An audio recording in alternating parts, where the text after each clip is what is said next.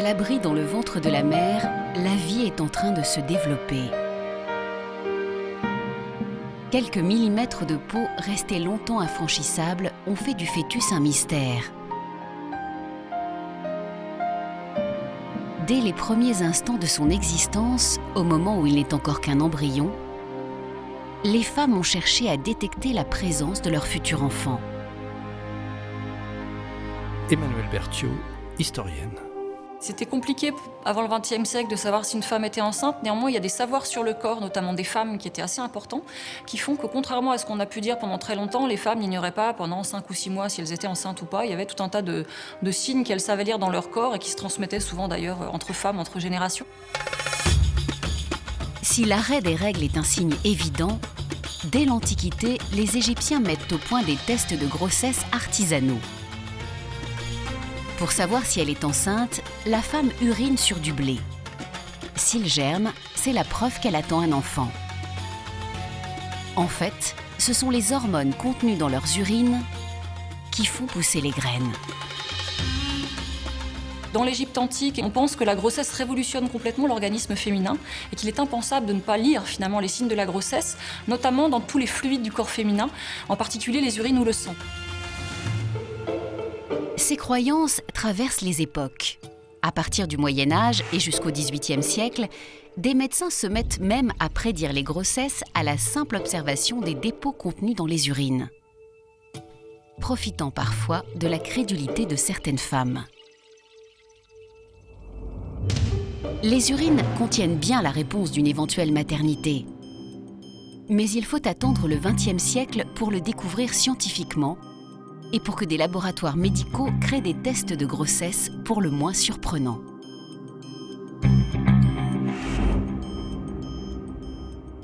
Dans les années 50, on ne disposait pas des tests de grossesse que vous trouvez euh, facilement en pharmacie aujourd'hui. Il suffit de faire euh, un petit peu pipi sur la bandelette. En quelques minutes, vous savez si vous êtes enceinte. À l'époque, on n'avait pas tout ça. On se servait du test pour le moins artisanal qui nécessitait euh, une grenouille. Alors Brigitte Guillet, vous êtes biologiste, vous êtes grenouillologue aussi, on peut vous appeler comme ça. Expliquez-moi comment, à partir d'une grenouille, on peut dire à une femme qu'elle est enceinte. Il faut donc une grenouille, donc l'espèce ici c'est le xénope, et puis l'urine de la femme qui voulait savoir si elle était enceinte ou non. Le test au final consiste simplement à injecter dans l'animal l'urine de la femme. À quel endroit Un endroit précis? Au niveau des sacs lymphatiques en fait. D'accord. Qu'est-ce qui se passe après? Alors, si la femme est bel et bien enceinte, elle a donc des hormones à l'intérieur de ses urines. Des hormones à l'intérieur de ses urines. L'animal va commencer à pondre 12 à 15 heures plus tard. Alors, c'est ce que vous avez fait avec une autre grenouille femelle. Voilà, donc ici, cette femelle a été injectée hier soir. Ouais. Et donc, elle a commencé à pondre dès aujourd'hui. Tout ça, tous les petits sacs, là, c'est des œufs Tous les petits sacs, ce sont des œufs. Le signal important, c'était que l'urine, et donc surtout l'hormone qui est spécifique de l'état de grossesse de la, de la patiente provoque la ponte chez l'animal. Mais c'était un test qui était pratiqué exceptionnellement ou c'était vraiment le test de grossesse de l'époque? C'était vraiment le test de grossesse de l'époque. Il a été pratiqué euh, des années 30 jusque dans les années 60. Et c'est fiable? Et c'est fiable à 98 à 100% Mais la certitude d'une grossesse n'éclaircit pas tous les mystères. Bien au contraire. Au cours de l'histoire, la curieuse transformation de la femme enceinte n'a cessé d'alimenter les fantasmes. Que peut-il se cacher derrière ce ventre qui s'arrondit? À quoi peut ressembler celui ou celle qui en sortira? Jusqu'au XVe siècle, personne ou presque ne s'aventure à représenter le fœtus. Le sujet est tabou. Les premières gravures conservées dans cet ouvrage ont de quoi surprendre. C'est un, des premiers ouvrages à représenter le fœtus qui en fait ressemble à un petit enfant, un petit angelot bien joufflu, chevelu, toujours de sexe masculin. On n'a pas du tout de représentation du placenta, ni même vraiment des différentes enveloppes.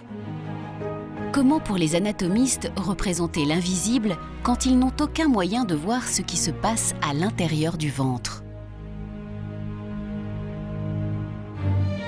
À la Renaissance, l'Église autorise les chirurgiens à pratiquer des dissections. Avec elle, ce sont les connaissances anatomiques qui font un bond en avant, comme en témoignent les infimes détails de cette statuette de femme enceinte. fois que l'on a ouvert cet utérus, eh on voit un enfant. Alors cet enfant est relié par le cordon ombilical à la mère et il est en position fétale. Donc on est vraiment dans une représentation qui devient de plus en plus précise et euh, anatomiquement euh, réaliste. Au fil des siècles, l'embryologie fait son apparition et le fœtus prend sa forme réelle sous les traits des dessinateurs. Il devient un être à part entière.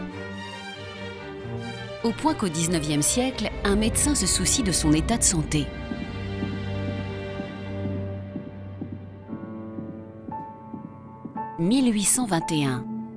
En ce mois de décembre, un accoucheur, le docteur Kergaradek, s'amuse à expérimenter un nouvel instrument, le stéthoscope. Soudain, il a une idée. Il le pose contre le ventre de sa patiente enceinte.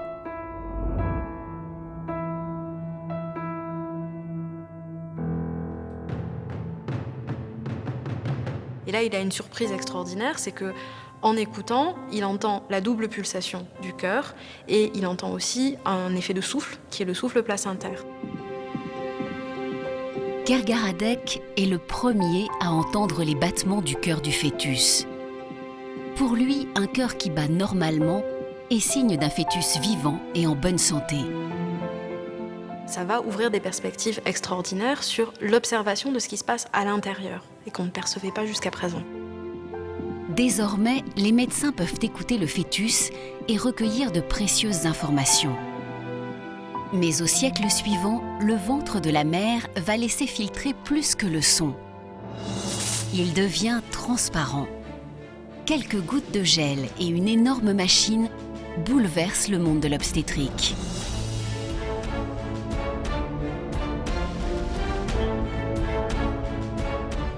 Voilà, vous avez sous les yeux la première photo de votre enfant. Voilà, ici on a bien le thorax, sont peut-être ses pieds qu'on voit là. Qu'est-ce que vous en pensez? On voit pas grand-chose pour l'instant. Vous voyez pas grand-chose Non.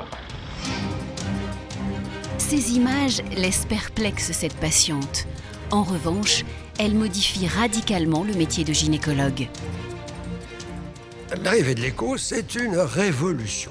On voyait des grossesses gémellaires, ce diagnostic qui n'était jamais fait avant. On pouvait voir où était le placenta, Michel Verbruge, échographiste.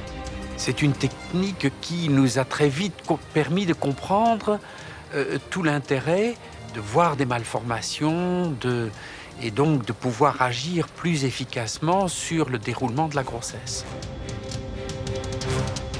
Voir l'invisible, c'est désormais possible. Et on le doit à un homme, Yann Donald. Avant de devenir obstétricien, cet Écossais a servi dans l'armée britannique pendant la Seconde Guerre mondiale. Il y a découvert les sonars, qui grâce aux ultrasons permettent de repérer les sous-marins ennemis. Le principe est simple. Des ultrasons sont envoyés dans l'eau. Lorsqu'ils rencontrent un obstacle, ils reviennent à leur point de départ, comme un écho, permettant de dessiner sur un écran les contours de l'objet immergé. Cette technologie donne des idées aux jeunes médecins il veut l'appliquer au corps humain. C'est parti de cette technique, puisque le, liquide, ben, il y a le liquide amniotique, le fœtus est dedans, donc on, on doit le voir. Et petit à petit, on l'a vu de mieux en mieux. L'échographie va s'imposer dans les hôpitaux comme l'outil indispensable pour suivre la santé du fœtus et à l'occasion connaître son sexe. Les progrès sont rapides et les parents voient peu à peu apparaître le visage de leur futur enfant sur des images toujours plus époustouflantes. Aucune femme n'envisagerait maintenant de passer sa grossesse sans cette première prise de contact avec l'enfant.